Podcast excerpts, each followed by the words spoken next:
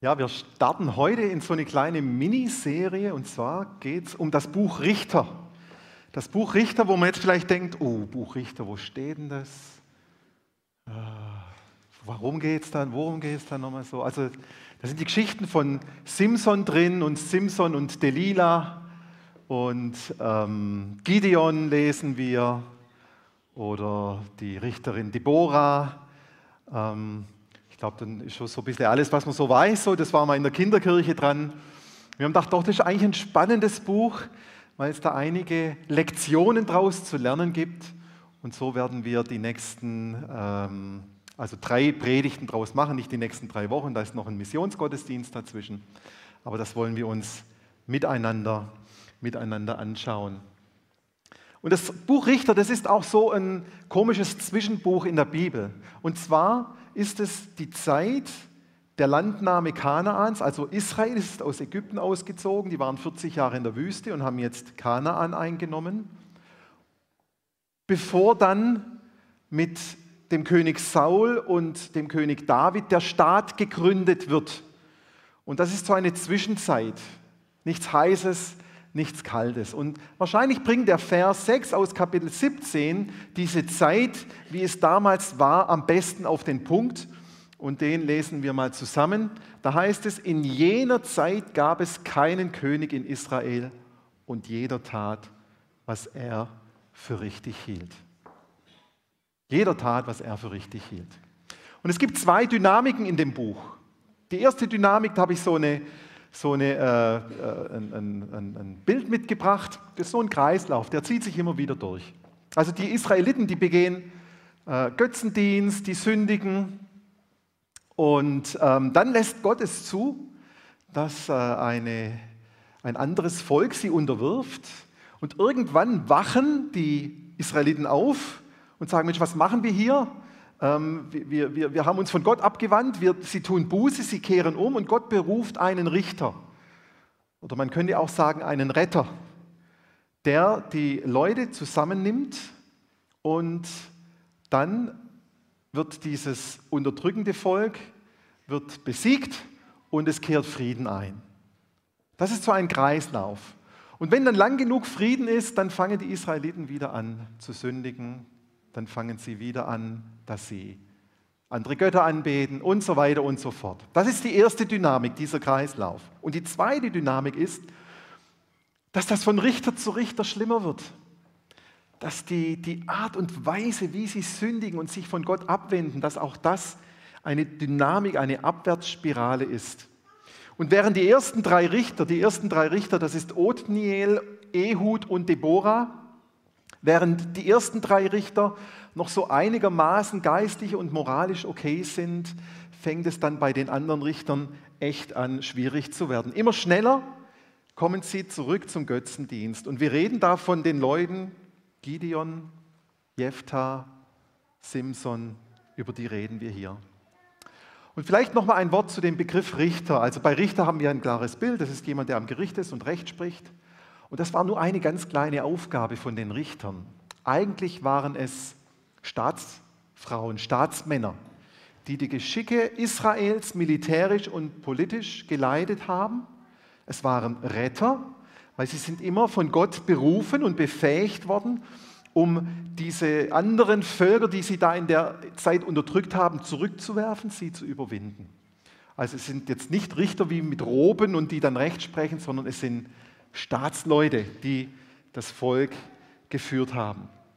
Und jetzt kommen wir ins vierte Kapitel. Das vierte und das fünfte Kapitel, das erzählt uns die Geschichte von der Richterin Deborah. Und wir lesen da, als Ehud gestorben war, taten die Israeliten erneut, was dem Herrn missfiel. Da ließ der Herr ihr Gebiet vom Kanaaniterkönig Jabin erobern, der regierte in Hasor und besaß 900 eiserne Streitwagen. Also äh, das sind heutzutage Panzer und Militärflugzeuge. Ja. Da hatte er die modernsten Waffen, die man sich vorstellen kann, und davon 900. Sein Heerführer hieß Sisera. Er hatte sein Truppenlager in Haroshet Goshim aufgeschlagen. 20 Jahre lang quälte und unterdrückte Jabin die Israeliten. Da schrien sie zum Herrn um Hilfe. Wenn wir uns mit den Themen aus dem Buch Richter auseinandersetzen, dann fällt uns auf, dass es da um Dramatik geht, um Gewalt, um Gnadenlosigkeit, um Brutalität. Also kein Buch für Kinder. Das ist die eine Seite. Aber die andere Seite ist, dass in diesem ganzen Erzählen Gott dargestellt wird als der treue Gott, der sich immer wieder den Menschen naht, der auf ihre Hilfeschreie hört und der selbst dort, wo, wo die Menschen nur ein kleinstes Zeichen der Gottesfürchtigkeit zeigen, eingreift und sie aufrichtet und ihnen hilft. Also wenn uns das Buch Richter sonst auch abschreckt, so darf uns es doch auch gleichzeitig ermutigen, weil es uns die Treue Gottes in dieser schrecklichen Zeit deutlich vor Augen führt. Das Buch Richter erzählt uns die Geschichte vom Volk Israel in dieser Zwischenzeit. Das ist die eine Seite. Aber gleichzeitig steckt da natürlich auch ganz viel drin, das mit unserem Glauben zu tun hat, wie unser Glaube hier angegriffen und bedroht wird. Es zeigt, wie schnell Glaube abkleidet, wie er bedroht wird. Diese Geschichten stehen für die Gefährdungen, dass wir die Verheißungen Gottes verlieren. Es zeigt, dass wir die Ruhe, die uns Gott ja verheißt, wenn wir ein gottesfürchtiges Leben führen, dass uns diese Ruhe weggenommen wird und dass sie bedroht wird. Und ganz grundsätzlich steht das Buch Richter für eine permanente Anfechtung des Gottesvertrauens in deinem Leben. Und das kennen wir. Immer wieder machen wir uns auf, um Gott zu vertrauen und dann kommt irgendwas und dann kommen die Zweifel. So zieht sich das in dem Buch Richter durch, wie das Gottvertrauen, das die Menschen sich erarbeiten oder für das sie eintreten, wie das immer wieder angefochten wird. Zwei neue Feinde erscheinen jetzt in diesen Versen, die wir gelesen haben. Es ist der König Jabin und der Herrführer Sisera. Und es heißt dann, 20 Jahre lang quälte und unterdrückte Jabin die Israeliten, da schrien sie zum Herrn um Hilfe. Not verändert Denken. Not verändert Denken. Wir wollen nicht leiden. Wir wollen keine Not erleben. Aber manchmal ist es erst die Not, die uns aufweckt, Dinge anders zu sehen und vielleicht auch anders zu handeln. Und genau das war jetzt hier bei den Israeliten der Fall. 20 Jahre lang wurden sie unterdrückt, 20 Jahre lang mussten sie unten durch. Ich, ich denke mir, was haben die 20 Jahre lang gemacht? Einfach nur ausgeharrt, das einfach nur ausgesessen. Das muss eine brutale Zeit gewesen sein. Und dann, irgendwann wachen sie auf und sagen, hey, wir glauben an den lebendigen Gott. Wir glauben an einen Gott, der uns aus Ägypten rausgeführt hat. Wir wollen zu unserem Gott schreien, dass er uns hilft, weil er das verheißen hat. Gell? Manchmal ist es auch bei uns so. Erst die Not lässt uns aufwachen. Was mache ich eigentlich? Wo suche ich eigentlich Hilfe? Dass wir uns aufmachen und zu Gott gehen und bei ihm um Hilfe suchen. Und wir alle haben wahrscheinlich eine Geschichte von Not irgendeine medizinische Diagnose, ein finanzielles Problem, Verlust von einem lieben Angehörigen, irgendwelche Probleme in der Familie oder mit den Kindern, irgendeine schwierige Prüfung. Und wir haben zwei Möglichkeiten zu reagieren. Wir können sagen, Gott, wie lässt du das zu? Wie lässt du mich hier allein? Oder wir können sagen, Herr, ich brauche dich.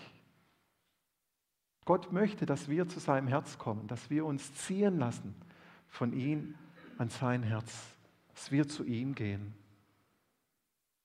20 Jahre hat es bei den Israeliten gedauert. Die Bibel sagt nicht, warum das so lang war, aber gell, wenn ich mein eigenes Leben angucke, ja, ich versuche ja auch ganz oft erstmal alle, alle menschlichen Lösungen selber irgendwie hinzukriegen und erst wenn es nicht weitergeht, dann denke ich, jetzt könnte ich auch mal beten. Ja.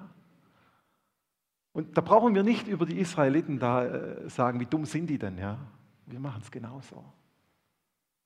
Sondern wirklich uns bewusst machen, dass Gott da ist, dass er, er ein Gebet von uns entfernt ist und er eingreifen möchte. Und wenn du eine Not, wenn du ein Problem hast, wenn du eine Diagnose hast, dann geh zu Gott, heute, jetzt.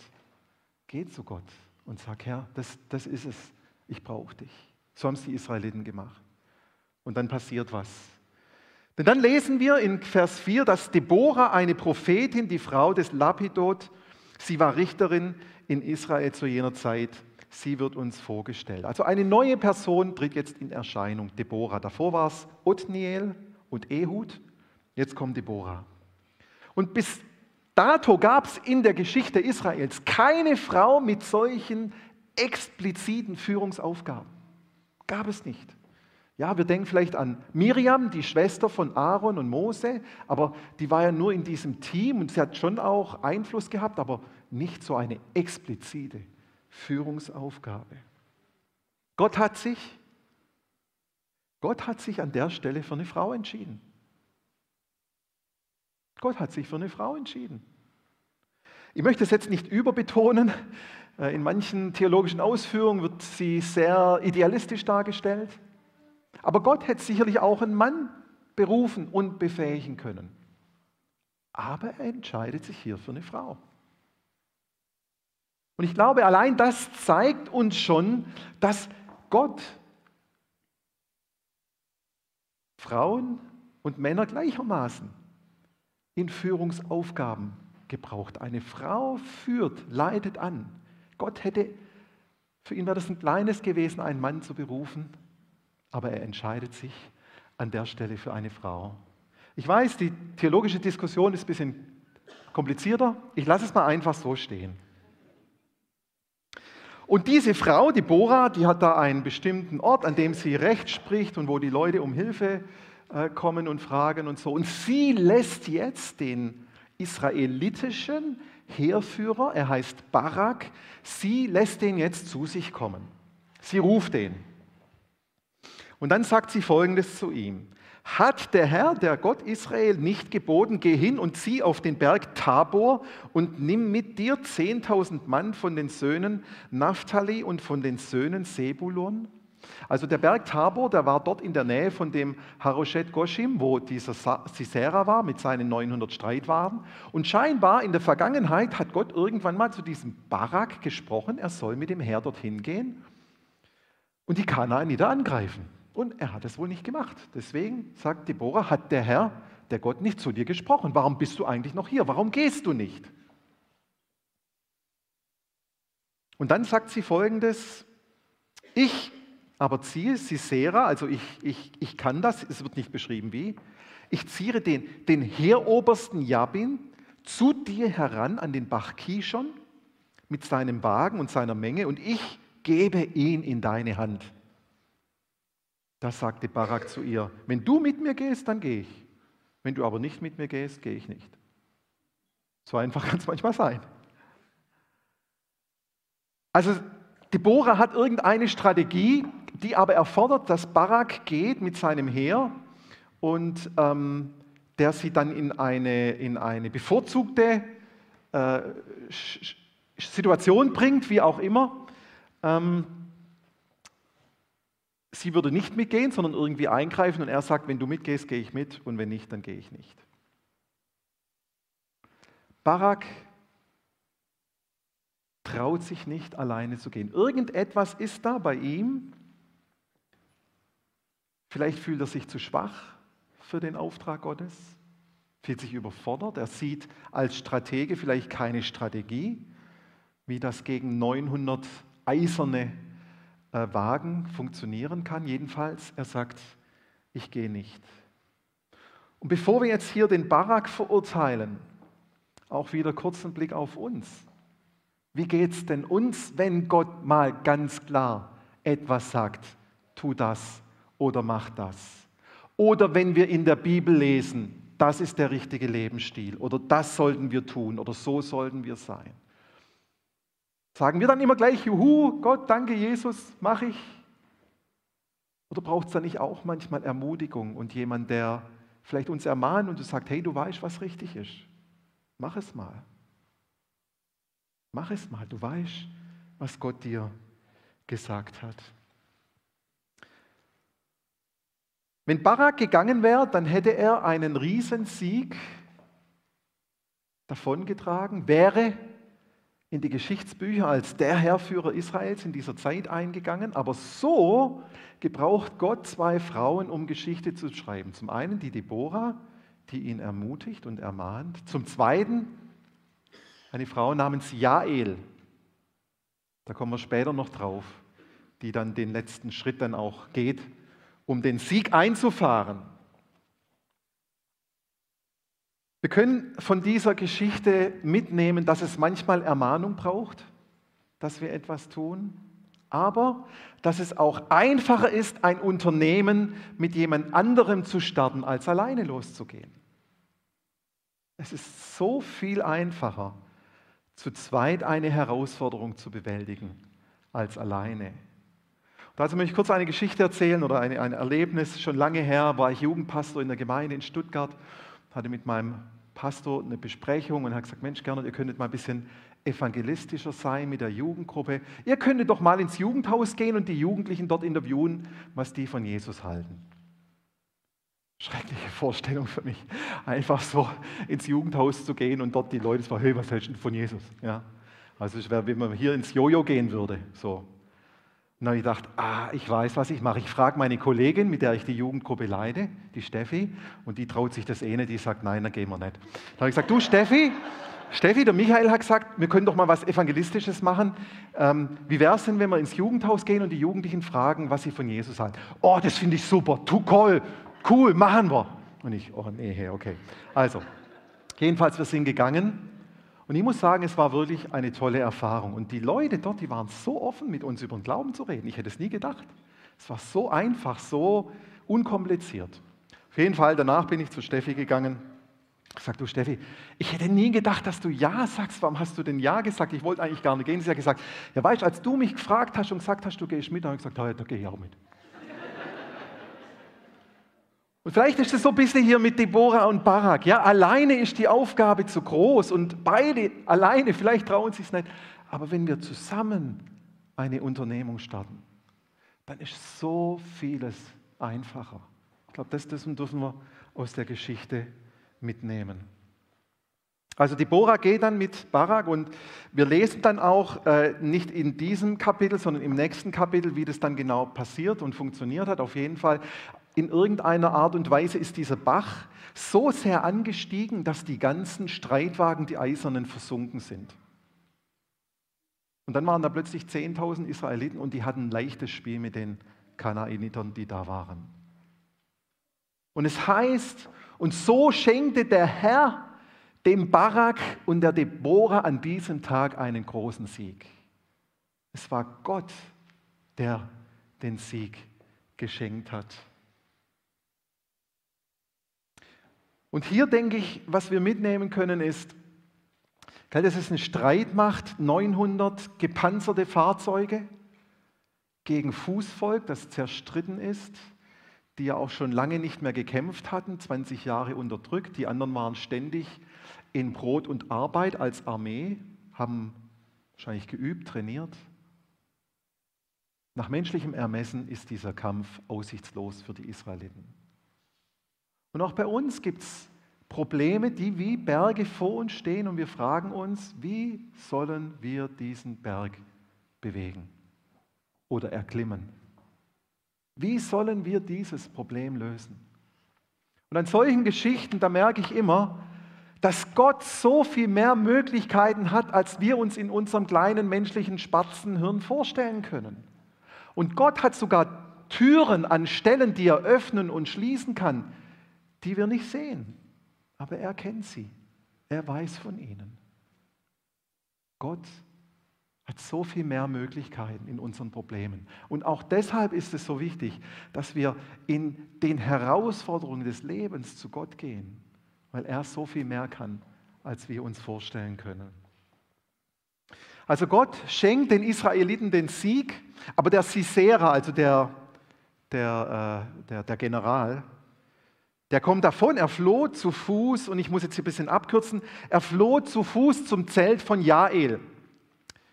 die Frau, der Frau Hebers des Keniters, denn es war Friede zwischen Jabin und dem König von Hasor und dem Haus Hebers des Keniters. Also der, der Sisera, der, der flieht, das geht auch eine ganze Zeit lang und der kommt dann in eine Gegend, wo dieser Heber wohnt und sein Zelt dort hat. Und er, er geht zu dieser Jael, die alleine ist. Ihr Mann ist irgendwo bei den Herden oder keine Ahnung.